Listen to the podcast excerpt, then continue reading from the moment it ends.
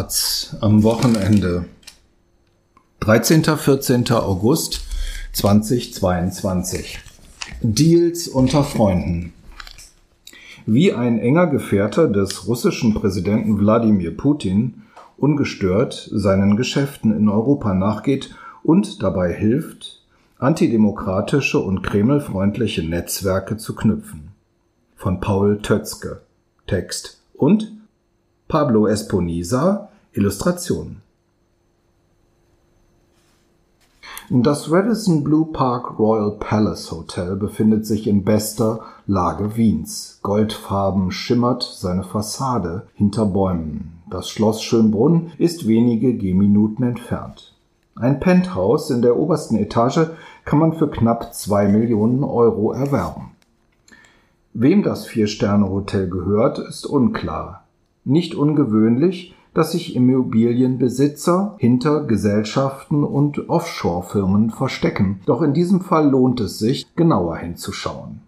Viel deutet darauf hin, dass hinter dem Hotel Wladimir Jakunin steckt, ein einflussreicher russischer Oligarch und Vertrauter Putins, der europaweit prorussische und antidemokratische Initiativen finanziert. Auch der Name des ehemaligen österreichischen Kanzlers Gusenbauer taucht in diesem Zusammenhang immer wieder auf.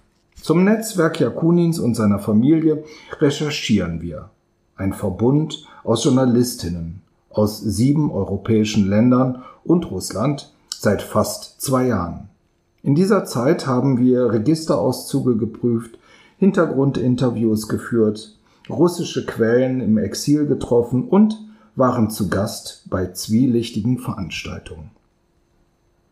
Daraus entstanden zahlreiche Veröffentlichungen zu fragwürdigen Deals mit hochrangigen europäischen Politikern über Konten und Milliarden Dollar an Bestechungsgeldern und Immobilien mit verschleierten Eigentumsverhältnissen. In dieser Recherche widmen wir uns den Hotelgeschäften der Familie Jakunin. Wladimir Jakunin ist einer der ältesten Weggefährten Putins und bekannt für sein nationalkonservatives Weltbild. Während seine Familie und sein Vermögen nach Europa verlagert hat, hetzt er im eigenen Land gegen die Dekadenz des Westens und die globale Finanzoligarchie. Als ehemaliger Chef der russischen Eisenbahn hat er laut der Recherchegruppe von The Insider nicht nur Geld in Milliardenhöhe vom russischen Staatsbudget abgeführt, er unterhält auch beste Kontakte zu Geschäftsleuten und hochrangigen Politikern im Ausland. Für den russischen Politologen Alexander Morosow ist Jakunin ein Pionier der russischen Einflussnahme, der zum Anti-Soros werden will, einem Organisator der antiliberalen Politik auf globaler Ebene. Kaum ein anderer Oligarch ist so gut vernetzt in Europa wie Jakunin. Er unterhält Stiftungen und Institute in Frankreich, Österreich, der Schweiz, Tschechien und bis vor kurzem auch in Deutschland. Alle haben dasselbe Ziel, pro-russische Allianzen knüpfen und die Politik des Kremls im Ausland salonfähig machen. In all diesen Aktivitäten ist auch der Rest der Familie, seine Frau Natalia und die Söhne Andrei und Viktor eingebunden. Russische Aktivisten und Oppositionelle warnen schon lange davor, dass die Familie auch im Ausland agiert. Mit Hilfe eines Netzwerks aus Treuhändern, Bankern, Anwälten und Politikern verfügen die Jakunins so über Strukturen, mit denen sie Geld ins Ausland transferieren. Vermögen anhäufen und damit ihre politische Propaganda und die des Kremls vorantreiben. Das Bereicherungsprinzip der Familie ist seit den 90er Jahren dasselbe. Über die Kontakte von Wladimir Jakunin werden Hotels günstig erworben und nach der Renovierung und dem Rebranding mit Gewinn weiterverkauft. In diesem Zusammenhang spielen auch Wladimir Jakunins Sohn Andrei und seine Beteiligungsgesellschaft VIYM eine wichtige Rolle. Andrei Jakunin lebt mittlerweile als britischer Staatsbürger in London. Bei den Investments in Europa taucht der Name der Familie meistens nicht auf. Das Geld, das mit großer Sicherheit aus dem Budget der russischen Eisenbahn stammt und damit von russischen Steuerzahlern, ist danach sauber. Das Hotelgeschäft in Wien ist ein Paradebeispiel für das korrupte Prinzip der Familie. Dieses Beispiel offenbart aber auch, wie sich russische Oligarchen als saubere Geschäftsleute präsentieren. Es zeigt, wie sie trotz westlicher Maßnahmen weiterhin politischen Einfluss nehmen können. Und demonstriert die Scheinheiligkeit der europäischen Regierung, die dieses System jahrelang nicht nur geduldet, sondern gefördert haben und jetzt mit den Konsequenzen konfrontiert sind. Dabei ist der Westen alles andere als wehrlos. In den USA und Australien ist Wladimir Jakunin seit der Krim-Annexion 2014, damals war er noch Chef der russischen Eisenbahn, aufgrund seiner Regierungsfunktion und der Nähe zu Präsident Putin sanktioniert. Das bedeutet, dass er ein Visumsverbot unterliegt, sämtliche Vermögenswerte in den USA eingefroren und ihm Geschäfte und Transaktionen in Dollar untersagt sind. Auch die EU könnte den Einfluss der Familie Jakunin über Sanktionen einschränken. Sanktioniert werden seit 2014 laut der Richtlinie insbesondere Personen oder Institutionen, die in die Gefährdung der territorialen Integrität der Ukraine involviert sind, die von russischen Entscheidungsträgern, die für die Annexion der Krim verantwortlich gewesen sind, profitieren, die mit den prorussischen Separatisten im Donbass interagieren, die von der russischen Regierung profitieren oder eine substanzielle Einkommensquelle für die russische Regierung darstellen. Die Liste umfasst 1212 Russen und 108 Institutionen. Als wir bei der EU-Kommission nachfragen, warum Wladimir Jakunin nicht auf der Liste steht, teilt man uns mit, man möchte sich nicht zu einzelnen Namen äußern. Dem Schweizer Magazin Republik sagte ein EU-Sprecher, wenn jemand nicht auf der Sanktionsliste ist, bedeutet das, dass die EU-Mitgliedstaaten der Meinung sind, dass es nicht genügend Grund dazu gibt. Der Moment nicht der richtige ist oder dass es an Beweisen fehlt, um die Person zu sanktionieren. 2016, als Jakunin bereits in den USA und Australien sanktioniert war, erhielt er ein Visum und eine Arbeitserlaubnis für Deutschland um in Berlin den Dialog of Civilizations zu eröffnen, einem mittlerweile inaktiven Think Tank, der Experten zufolge an vorderster Front bei der Verbreitung von Jakunins konservativer, homophober Botschaft in den deutschen politischen Establishment stand. Damals war schon bekannt, dass Jakunin enge Kontakte zur Rechten pflegt. 2014 trat er etwa beim Kongress Frieden mit Russland des Magazins Kompakt auf an dem auch der AfD-Politiker Alexander Gauland teilnahm. Das Magazin stuft das Bundesamt für Verfassungsschutz als gesichert rechtsextrem ein. Die Frage ist aber auch, ob Sanktionen gegen jemanden wie Wladimir Jakunin überhaupt wirksam wären, wenn es um einen ganzen Clan geht. In Großbritannien scheint man sich über die Gefahr, die von der Familie Jakunin ausgeht, bewusst zu sein. Im April dieses Jahres wurde Wladimir Jakunin mit 205 weiteren russischen Personen von der britischen Regierung sanktioniert.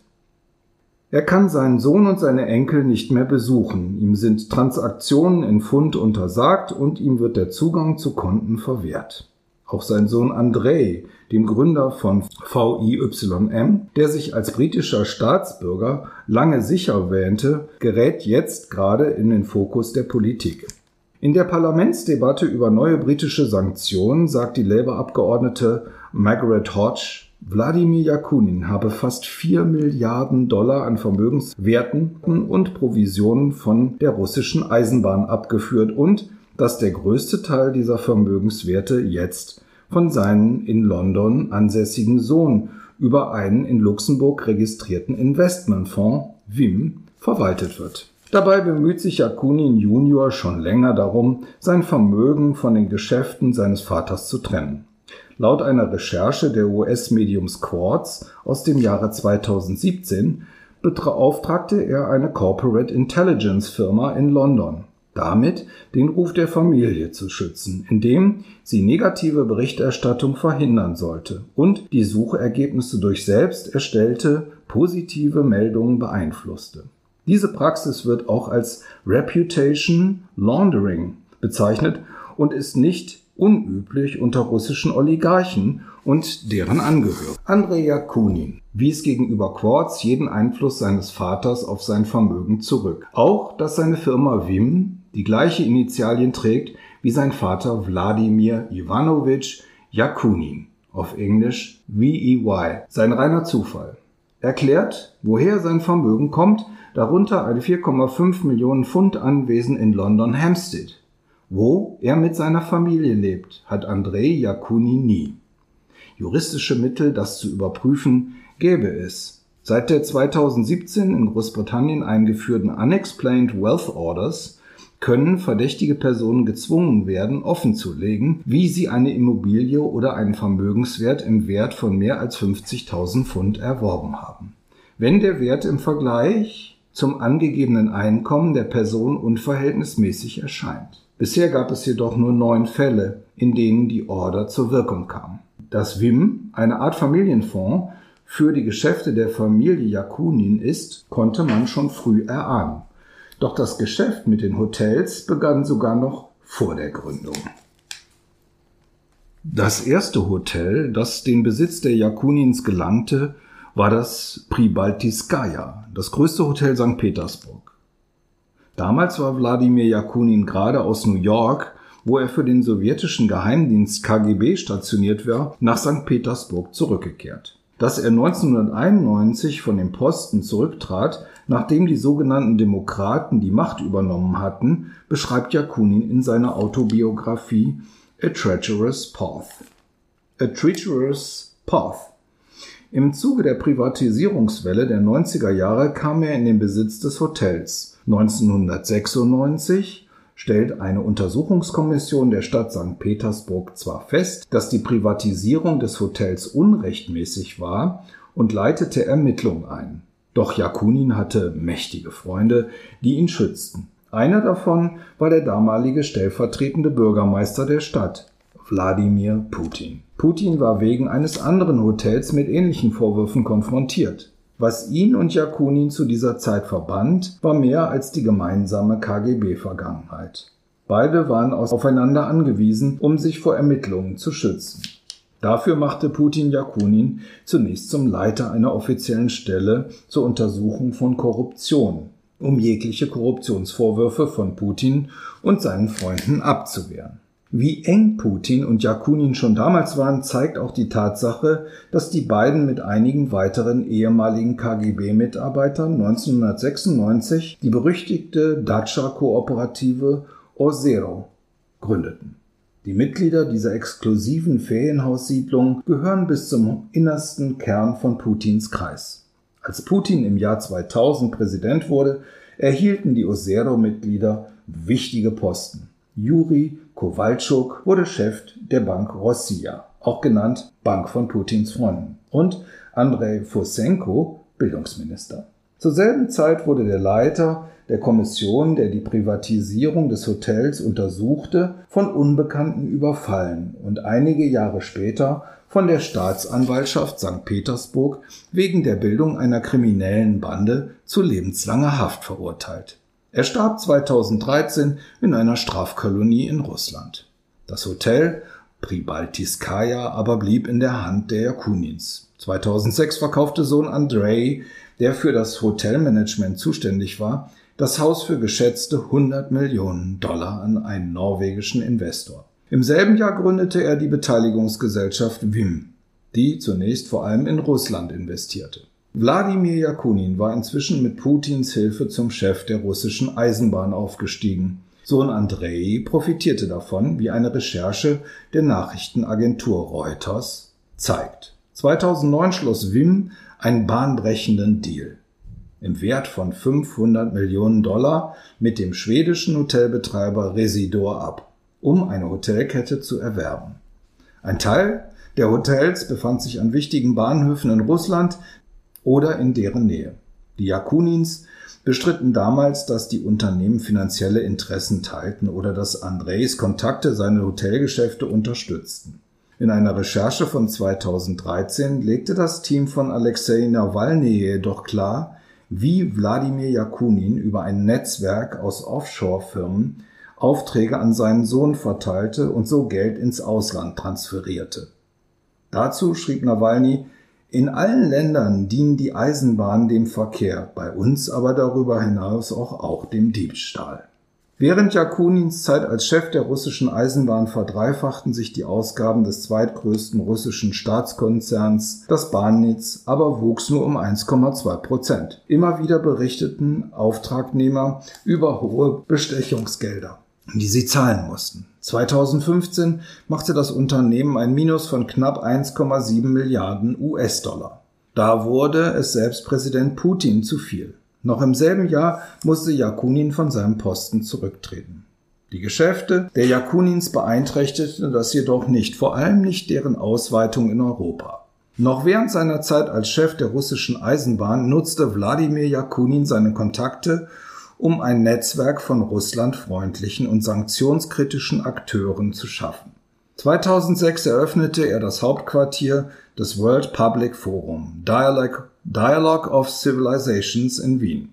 Die Idee des Instituts entstand auf dem Rhodos Forum, einer zweitägigen jährlichen Veranstaltung mit Podiumsdiskussionen und Vorträgen auf der griechischen Insel Rhodos. Ein Experte bezeichnet das Forum als eine Influence Operation, die darauf abzielt, die westlichen Gesellschaften zu spalten und zu schwächen. Ob Jakunin seine politischen Initiativen nach seiner Entlassung als Chef der russischen Eisenbahn im Auftrag Putins weitergeführt hat oder auf eigene Faust handelt, lässt sich nicht eindeutig klären. Der Osteuropa-Experte Henning Schröder glaubt, solange er die Strukturen im Ausland hat, bleibt er ein interessanter Asset. Und die Journalistin und Russlandkennerin Catherine Belton, die Jakunin interviewte, sieht ihn auch weiterhin als einen Treuhänder des Kremls. Dass Jakunin 2006 Wien als Standort wählte, ist kein Zufall. Einer seiner wichtigsten Verbündeten ist der ehemalige österreichische Kanzler Alfred Gusenbauer, den Jakunin während seiner Zeit als Chef der russischen Eisenbahn kennenlernte. 2008 wurde Gusenbauer, der sich immer wieder gegen die Sanktionen gegen Russland aussprach, von Jakunin mit dem Preis Dialogue of Civilizations ausgezeichnet. Auch nach Ende der Kanzlerschaft 2008 hielt die Verbindung. Ende Juli 2009 wurde Gusenbauer Mitglied des Aufsichtsrats der Baugruppe Alpine Holding GmbH. In nur zehn Monaten arrangierte er ein Joint Venture mit der russischen Eisenbahngesellschaft. Jakunin kam 2010 nach Wien, um den Vertrag zu unterzeichnen und verfolgte höchstwahrscheinlich auch private Interessen. 2007, als Alfred Gusenbauer Kanzler geworden war, unterzeichnete die Bundesimmobiliengesellschaft, der größte staatliche Immobilieneigentümer in Österreich, ein Vertrag mit einer Tochterfirma der österreichischen Unternehmensgruppe Schweighofer über den Verkauf eines 13.000 Quadratmeter großen Areals. Dort wurde später das Radisson Blue Park Royal Palace Hotel gebaut. Kosten 4,5 Millionen Euro. 2012 wurde das Haus mit einer glamourösen Gala inklusive Showeinlage der russisch-österreichischen Starttänzerin Katharina Sarkis, Karina Sarkisova eröffnet. Einige Monate später veränderten sich laut Firmen- und Grundbuchauszügen die Eigentumsverhältnisse. Unter den Gesellschaften tauchten zwei neue Firmen, beides Töchter Tochterfirmen von Wim und zwei neue Personen auf. Der Treuhänder der Familie Jakunin Alessandro Lardi und die Leiterin der luxemburgischen Standorts von Wim. Somit wurden alle Anteile an dem Hotel nach der Eröffnung an Wim und André Jakunin übertragen. Daran ist zunächst nichts verwerflich. Es gibt jedoch ein pikantes Detail. Der damalige Kanzler und Freund Jakunins, Alfred Gusenbauer, pflegt auch enge Kontakte zu Schweighofer, dessen Unternehmung die Ausschreibung für das Grundstück gewann und für den Bau des Hotels verantwortlich ist. Ob Gusenbauer einen Einfluss auf die Übertragung des Grundstücks an Wim hatte oder ob er überhaupt davon wusste, lässt sich nicht sagen. Wir haben ihn mit einem Fragenkatalog konfrontiert. Er antwortete denkbar knapp. Zu keiner der von Ihnen gestellten Fragen habe ich eine Wahrnehmung, Erinnerung. Wir halten fest, ein wertvolles Grundstück mitten in der österreichischen Hauptstadt wird über Umwege an die Beteiligungsgesellschaft von André Jakunin übertragen. Dessen Vater, der damalige Chef der russischen Eisenbahn, pflegt zu dieser Zeit engste Kontakte zum österreichischen Kanzler Alfred Gusenbauer, der gern gesehener Gast bei Jakunins politischen Foren ist, bei denen er sich immer wieder gegen Sanktionen ausspricht und er kooperiert als Geschäftsmann mit der russischen Eisenbahn. Doch die Geschichte ist hier noch nicht zu Ende, denn das Hotel blieb nicht lange in der Hand von Wim und Andrei Jakunin. 2013 gründete die Jakunins die St. Andrew Foundation in Genf und das russische nationale Erbe in Russland und im Ausland zu studieren und zu bewahren. Jahresberichten der Stiftung zufolge erhielt sie zwischen 2014 und 2016 11,5 Millionen US-Dollar an Spendengeldern und überwies 6,9 Millionen an ihre Fonds, darunter eine Einzahlung von 200.000 Dollar für ein Pro-Life-Programm mit Sanctify of Motherhood, das angeblich etwa 40.000 russische Babys vor der Abtreibung bewahrt hat. Die Familie gehören noch zwei weitere Stiftungen. Der DOC Endowment Fund finanzierte den Berliner Think Tank Dialogue of Civilizations. Die Foundation for Support of Historical and Cultural Studies hat sich der Erziehung junger Menschen zu starken, insbesondere christlichen Werten verschrieben. Der inhaftierte russische Oppositionelle Alexei Nawalny machte die Schweizer Behörden 2014 darauf aufmerksam, dass die Stiftungsgelder dem russischen Steuerzahlern zustehen. Doch getan hat sich auch laut einem Mitarbeiter von Nawalnys Team bis heute nichts. Auf Anfrage, auf Nachfrage teilte uns die Schweizer Bundesanwaltschaft mit, dass die den Brief geprüft habe, aber zum Schluss gekommen sei, dass die Eingabe keine hinreichenden konkreten Tatverdacht zu begründen vermochte, welcher für die formelle Eröffnung eines Strafverfahrens eine Voraussetzung dargestellt hätte.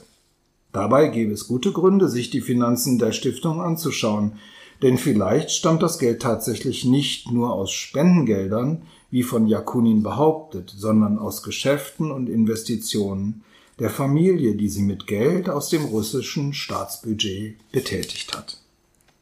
Studiert man den Jahresbericht von 2014 bis 2016 dann der St. Andrew Stiftung, fallen zwei Dinge auf. Die Firma des Treuhänders Alessandro Ladi, der an der Übertragung des Wiener Hotels an WIM beteiligt war, ist Teil des Investmentkomitees der Stiftung. Das bedeutet, die Treuhandfirma, die Andrea Kunins Investitionen und die Finanzen der Stiftung verwaltet, ist dieselbe. Davon, dass Andres Aktivitäten nichts mit denen seines Vaters zu tun haben, wie er behauptet, kann keine Rede sein. Und zweitens, die Investitionsmanager der St. Andrew Foundation ist mit dem Jahresbericht der britische Hedgefonds in Nevasta Finance Limited. Bei unseren Recherchen stoßen wir mit einem Dokument der österreichischen Finanzaufsicht nach dem dieser Hedgefonds nach dem Fonds der Echo Group verwaltet, die 2019 das Wiener Hotel von Wim kaufte. Laut Kaufvertrag, der uns vorliegt, lag der Kaufpreis bei 66 Millionen Euro. Vieles ist ungewöhnlich an diesem Fall, etwa, dass eine politische Stiftung solch eine komplexe finanzielle Struktur benötigt und dass ein Hedgefonds für die Investitionen einer Stiftung zuständig ist, aber dieses Detail ist besonders auffällig. Ein Zufall? Oder bedeutet es, dass das Hotel weiterhin im Besitz der Familie Jakunin ist, ohne dass ihr Name auftaucht? Könnte das ein Trick gewesen sein, um drohenden Sanktionen vorzubeugen? Diese Fragen können auch wir nicht beantworten. Was jedoch deutlich wird, eine der einflussreichsten russischen Oligarchenfamilien tätigt mitten in Europa Geschäfte, die der Öffentlichkeit und vermutlich auch den Behörden größtenteils verborgen bleiben. Und vermutlich kann sie so Geld aus dem russischen Staatsbudget für prorussische und antidemokratische Initiativen nutzen, die auch dem Kreml und seiner Agenda Einfluss in Europa geben. Nach einem ähnlichen Muster investierte die Familie 2012 in das Hotel Alexander in Davos. Auch hier war es der Jakunin-Treuhänder Alessandro Lardi, der das Geschäft durchführte. Auch hier interessierte sich niemand für den Ursprung des Geldes. Nach der Übernahme wurde das Hotel renoviert und in Hard Rock Hotel Davos umbenannt. Ein Teil der Apartments wird nun verkauft. Auf der Webseite wird eine attraktive Rendite versprochen. Eine Suite mit rund 110 Quadratmetern ist für 2,1 Millionen Schweizer Franken zu haben. In ein oder zwei Jahren wird Jakunins Beteiligung vergessen sein und jede Spur des Millionenbetrags, der für den Kauf des Hotels bar gezahlt verschwunden sein. Auch die Schweizer Behörden werden dann machtlos sein. Ob das Geschäftsmodell ein System zur Geldwäsche ist oder ob es nur zur Verschleierung von Besitzverhältnissen, zur Steuervermeidung oder zur Umgehung von drohenden Sanktionen gewählt wurde, lässt sich nicht eindeutig sagen. Doch es bleibt die Frage, warum nutzt man solche Strukturen, wenn man nichts zu verbergen hat? Und warum schauen westliche Behörden dabei zu? Vielleicht ist es das, was der russische Oppositionelle Wladimir Karamursa in einem Interview mit uns als schreckliche Doppelmoral bezeichnet hat. Der größte Export des Putin-Regimes in den Westen ist nicht Öl oder Gas, sondern Korruption, sagt Karamursa. Damit eine Person Korruption exportieren kann, muss eine andere sie importieren wollen.